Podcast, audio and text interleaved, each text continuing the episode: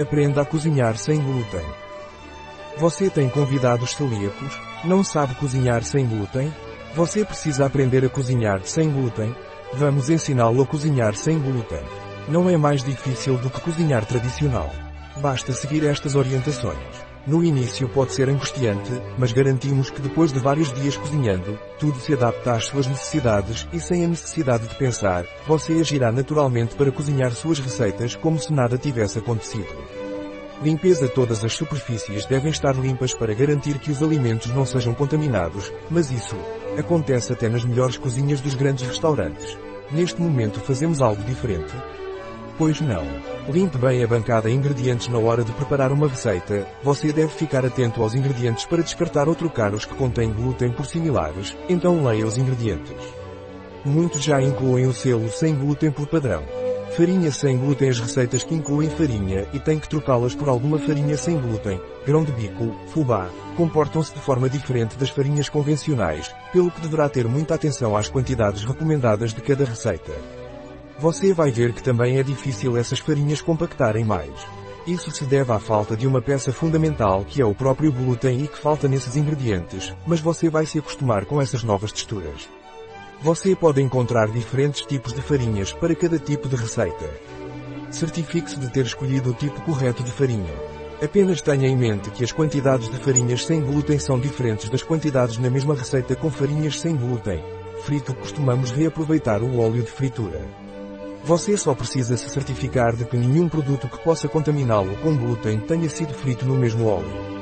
São muitos os restaurantes que, quando questionados, garantem, por exemplo, que no óleo para as batatas fritas só fritam as batatas e elas próprias as fazem, para que fique tranquilo.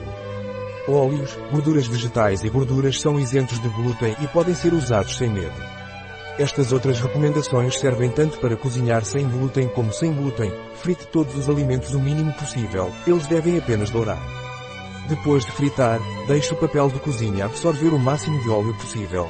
Os alimentos que você pode fritar sem problemas são carne, empanada na farinha de rosca sem glúten, peixes e mariscos, legumes e batatas preparados como preferir, desde que sem glúten, biscoitos e sobremesas sem glúten, para batatas fritas congeladas, verifique o selo sem glúten na embalagem ou nos ingredientes.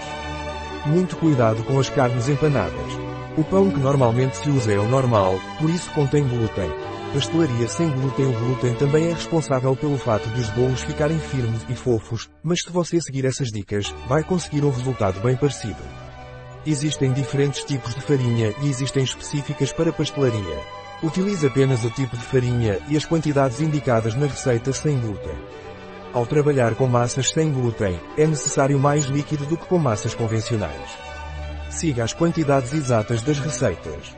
Tenha em atenção que os ingredientes devem estar à temperatura ambiente, exceto a massa quebrada, e deve peneirar todos os ingredientes, farinha, fermento em pó, etc.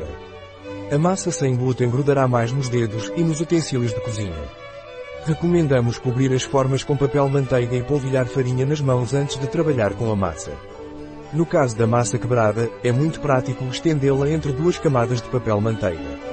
Os fornos de convecção são muito úteis para fazer biscoitos, mesmo em vários níveis, mas não são os melhores para cozinhar pão sem glúten. Na verdade, a massa de fermento seca mais rápido em fornos de convecção.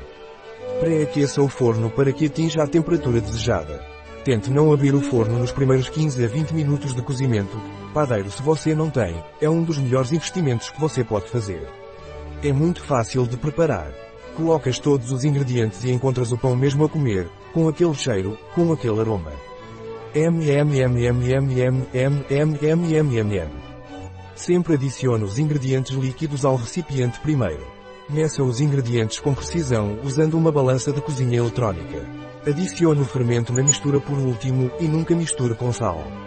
Assim que o pão estiver pronto, retire-o imediatamente da forma e deixe-o arrefecer sobre uma grelha. Use ingredientes em temperatura ambiente se estiver cozinhando o pão diretamente. Se você estiver usando um timer para assar o pão durante a noite, os ingredientes devem estar frios para evitar que o fermento fermente cedo demais. Olhe. Existem máquinas de fazer pão que a parte que faz a mistura fica dentro do pão quando você tira. Não perca. Dizemos por experiência própria e cerquilha 129.318, IZWJ, e cerquilha 9.794. e cerquilha 65.039, e cerquilha 129.335, e ZWJ, e cerquilha 9.794, e cerquilha 65.039. Você pode guardar o pão que sobrou em um saco. Pode durar também por dois ou três dias. Pães, pizzas e bolos sem glúten duram dias se você os guardar na geladeira. Congele tudo em sacos plásticos assim que esfriar. É melhor congelar o plano fatiado, para que você possa obter quantas fatias precisar mais tarde. Se precisar descongelar pães inteiros, é melhor deixá-los em temperatura ambiente ou colocá-los no forno a 200 graus Celsius por alguns minutos. Assim terá sempre em casa pão fresco sem glúten. Biscoitos de massa quebrada duram mais tempo em uma caixa de metal. Para bolos e doces, é melhor usar recipientes especiais. Bom proveito, um artigo de Rafael Martin Sotu, CEO de TI, Inteligência Artificial em bioifenfarma.es. As informações apresentadas neste artigo não substituem de forma alguma o conselho de um médico. Qualquer menção neste artigo de um produto não representa o endosso dos ODIs, Objetivos de Desenvolvimento Sustentável, para esse produto.